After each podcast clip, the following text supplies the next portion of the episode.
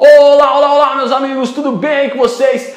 Tudo lindo comigo? Eu sou Ivan e estamos começando aqui mais um Fala que eu ilustro, sensacional. Vamos lá para a pergunta de hoje.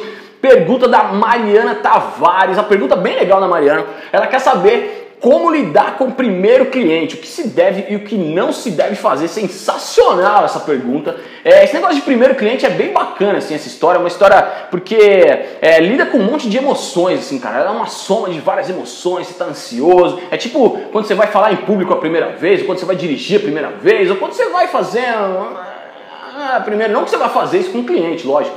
Mas as sensações na véspera, assim, são muito parecidas. E o conselho que eu te dou, claro que é a minha opinião, mas o conselho que eu te dou, Mariana e todo mundo que estiver assistindo, é que você seja honesta ao extremo, sabe? Que você é, que você use muita integridade, você seja íntegra na hora de conversar com esse cliente. Uh, eu vou te explicar porquê, mas assim, o, você tem que chegar nele e mostrar gratidão, mostrar humildade, dizer a real, assim, falar que você está começando, que você sabe? Fala, pô, você é o meu primeiro cliente, queria te agradecer por me dar essa oportunidade. É, eu prometo que eu vou fazer o melhor possível para que o trabalho fique sensacional. Você tem que partir do princípio que é o seguinte: o cliente viu seu portfólio e ele te chamou para uma reunião. Então, assim, já tem meio caminho andado, sabe?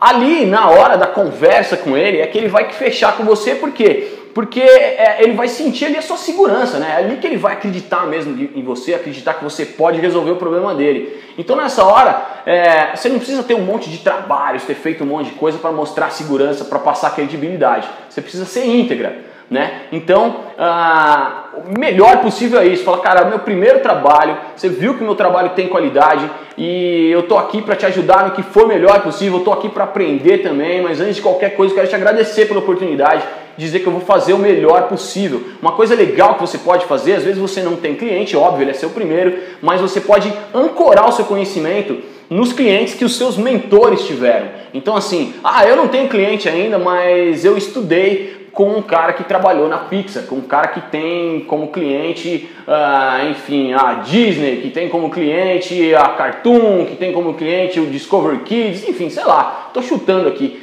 mas é legal você fazer isso, porque aí você vai transferir a autoridade, a credibilidade do seu professor, do seu mentor para você. Livros também é bem bacana, então às vezes no meio da conversa você dá um exemplo para o seu cliente, fala assim, cara, isso que você está falando, é, eu aprendi no livro do Todd McFarlane, quando eu li o livro X da Marvel que ele escreveu em 1995.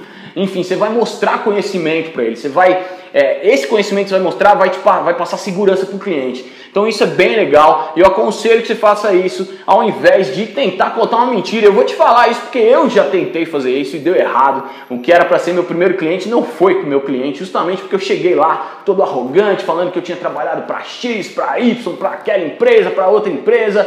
E aí o cara até tentou, parece que se convenceu da história, mas ele não fechou comigo e depois eu descobri que, pô, o mundo é pequeno, né? Ele tinha descoberto que eu não tinha trabalhado para nenhuma daquelas empresas que eu falei que eu tinha trabalhado.